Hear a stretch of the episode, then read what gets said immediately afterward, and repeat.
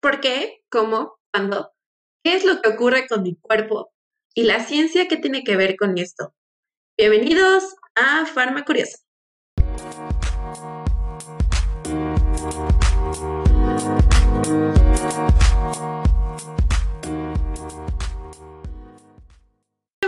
Bienvenidos a un capítulo más de Farma Curiosa. El día de hoy vamos a tener una edición especial de Pharmacy Around the World y nos vamos a dirigir hacia las costas caribeñas y vamos a hablar de Panamá. El día de hoy tenemos un invitado súper especial que también tuve la fortuna de conocer durante el evento internacional que realizamos en febrero.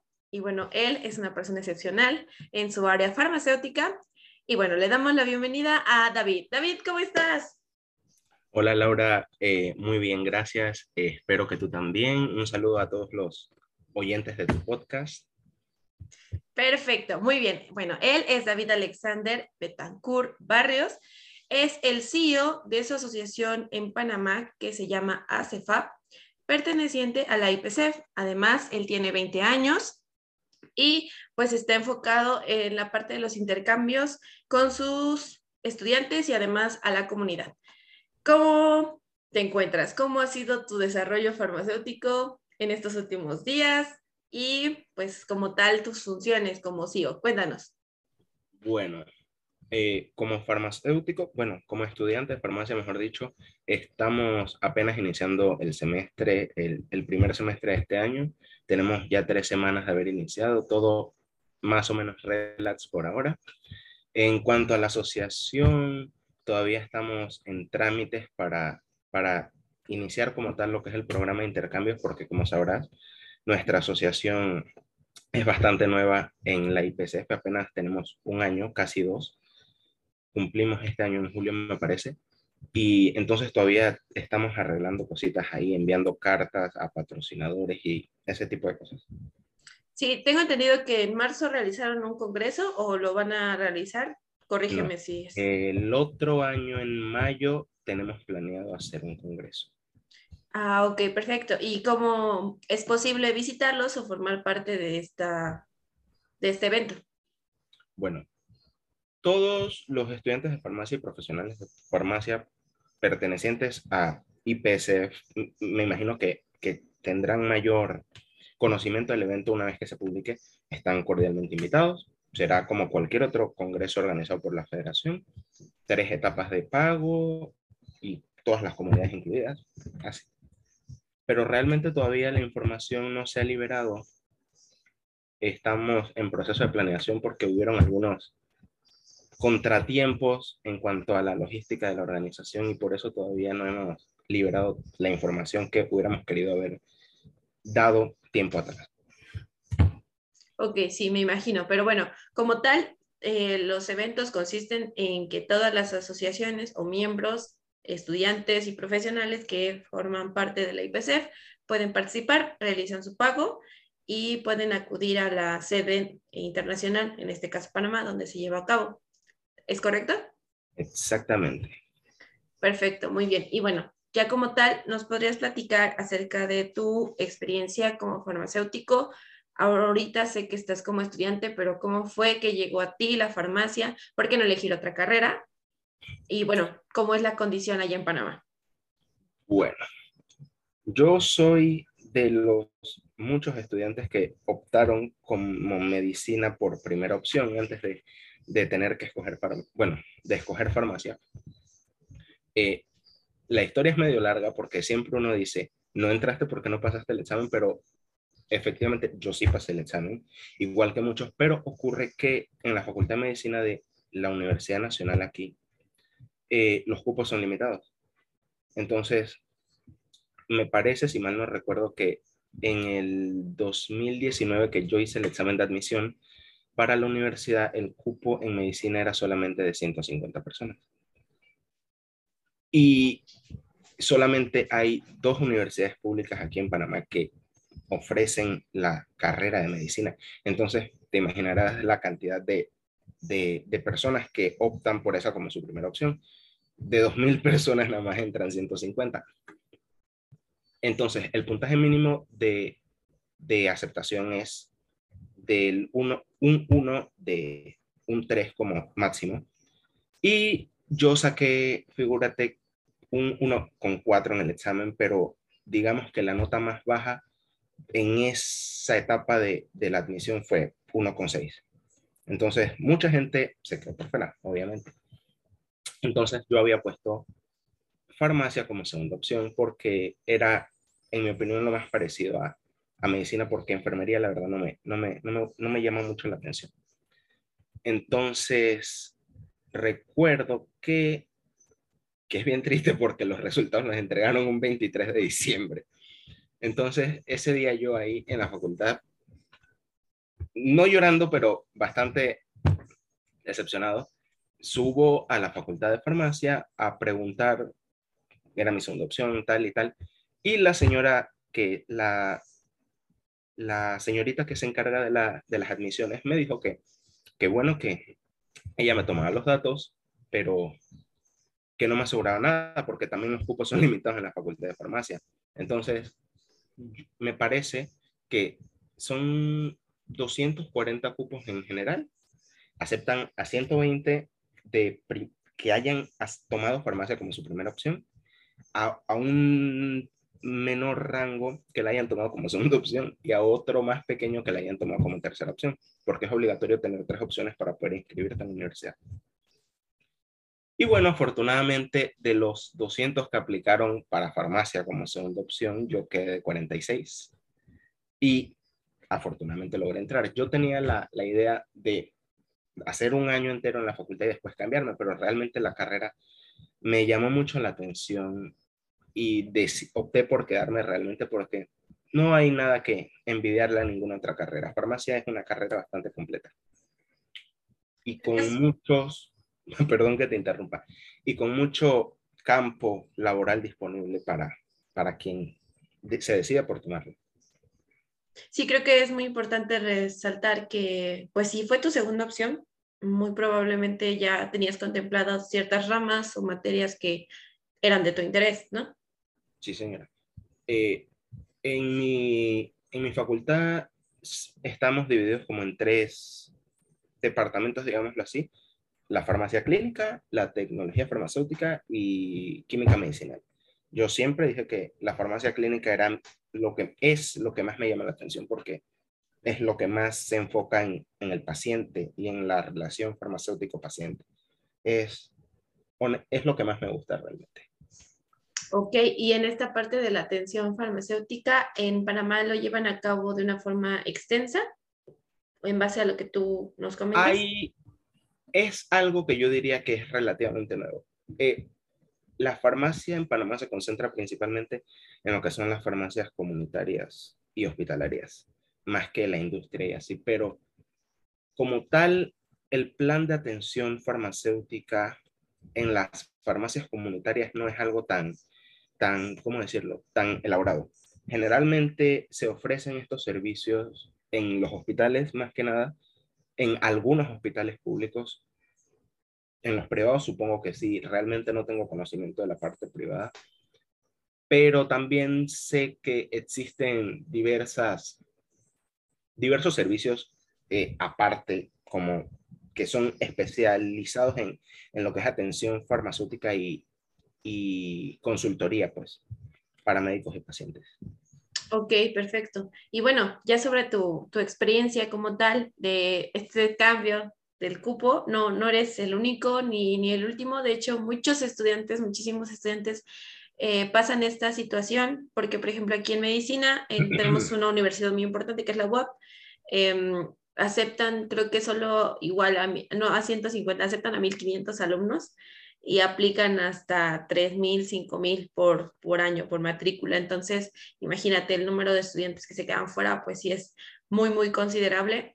Y lejos de los puntajes, pues tiene mucho que ver a veces las universidades de las que provienen y su, su experiencia como en la parte del bachillerato o la preparatoria.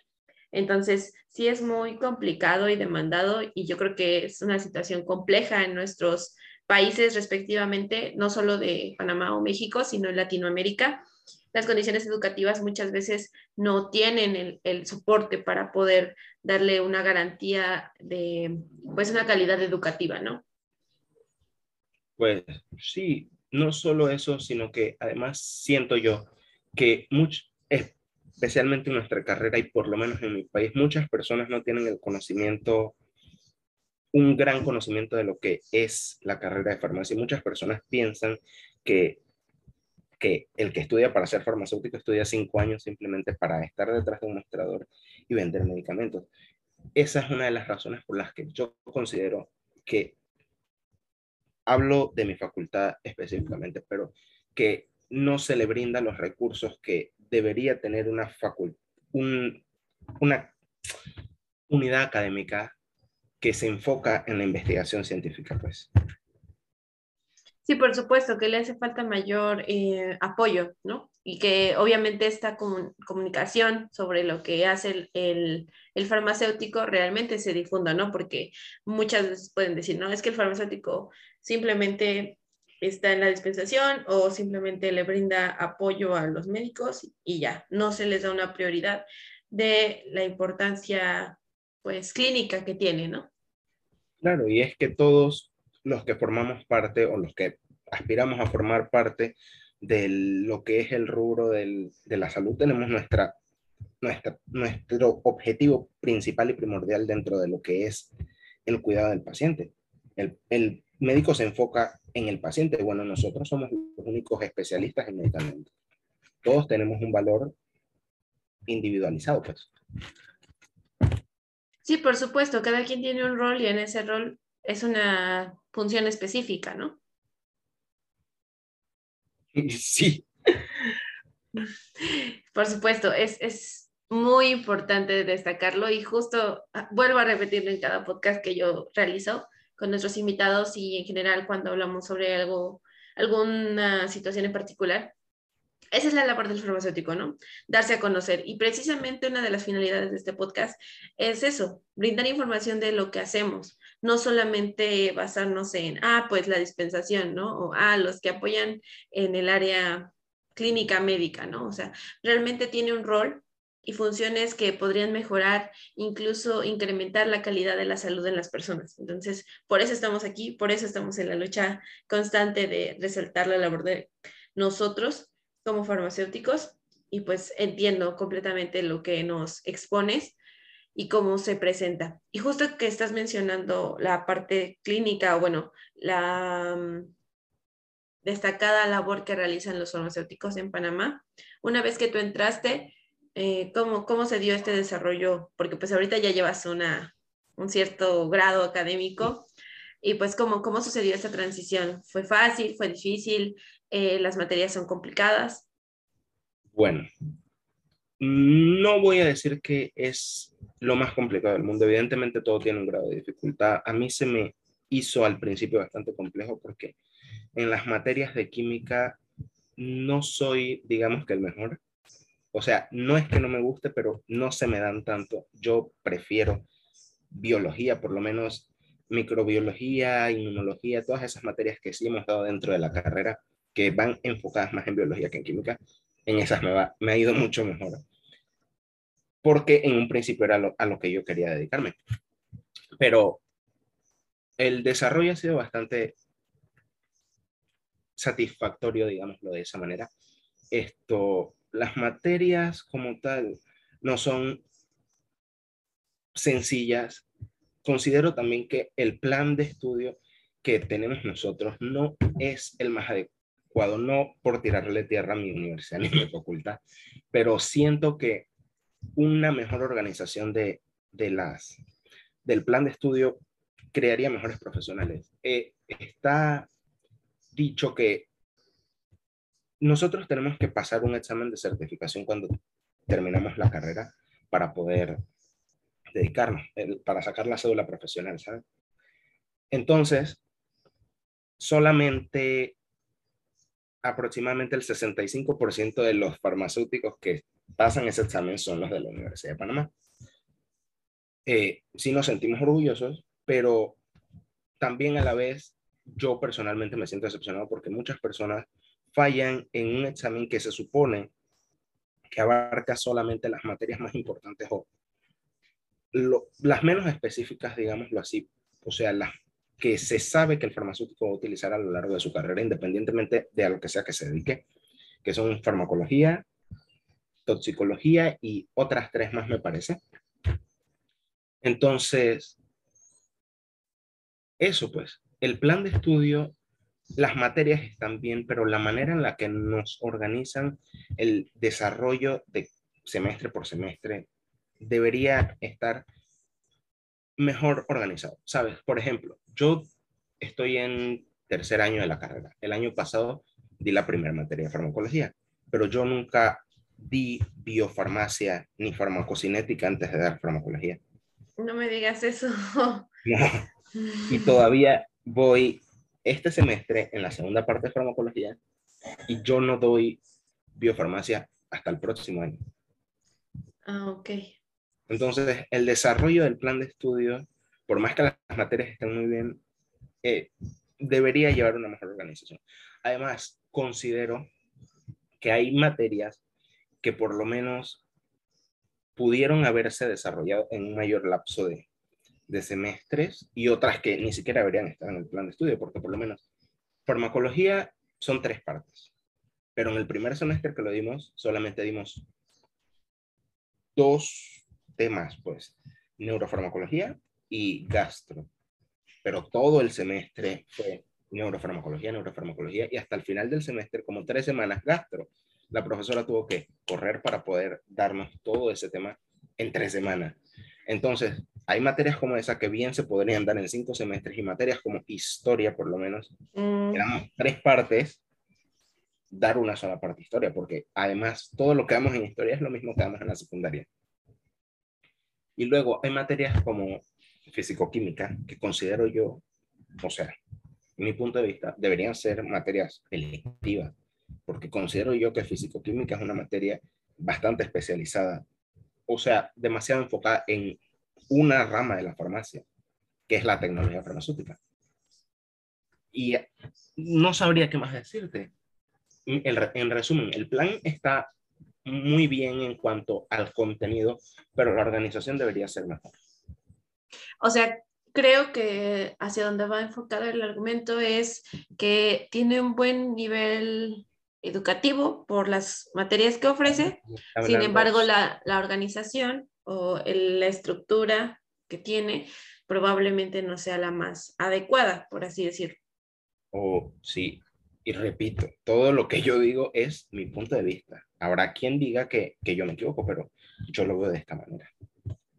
Sí, por supuesto. Eh, digo, algo muy importante a resaltar es que en la experiencia se basa conforme lo va aprendiendo el estudiante, ¿no? Y en tu caso es muy particular porque las personas que ya hemos entrevistado, algunos ya están egresando, otros ya son profesionales, algunos están ya en, a nada de egresar, pero también tenemos esta parte, ¿no? El contraste de las materias y pues lo que se presenta en algunas universidades, ¿no? Y, justo es esta perspectiva, creo que nunca nos había tocado un capítulo así, donde eh, pues también nos presentan ciertas cosas que podrían ser una dificultad al momento de estudiar farmacia, ¿no? Porque nosotros vamos a destacar que el estudiar farmacia pues sí nos puede transformar, pero que todo no es color de rosa, que también hay condiciones que pueden generar que el estudiante o el aprendiz pierda esta pues quizás no, no el camino, pero pues tenga eh, brechas que sean un poco más difíciles de atravesar. Exactamente. Ok, sí, qué, qué, bueno que, podemos ir como clarificando. Y bueno, ¿cuáles son tus planes o, tus metas durante pues esta parte del el estudiante y luego ser farmacéutico? Bueno, primeramente pasar físico-química. Eh, yo, como te mencioné antes, me quisiera enfocar más en lo que es el área de farmacia clínica porque lo que más me interesa a mí es el trato con el paciente y la atención farmacéutica.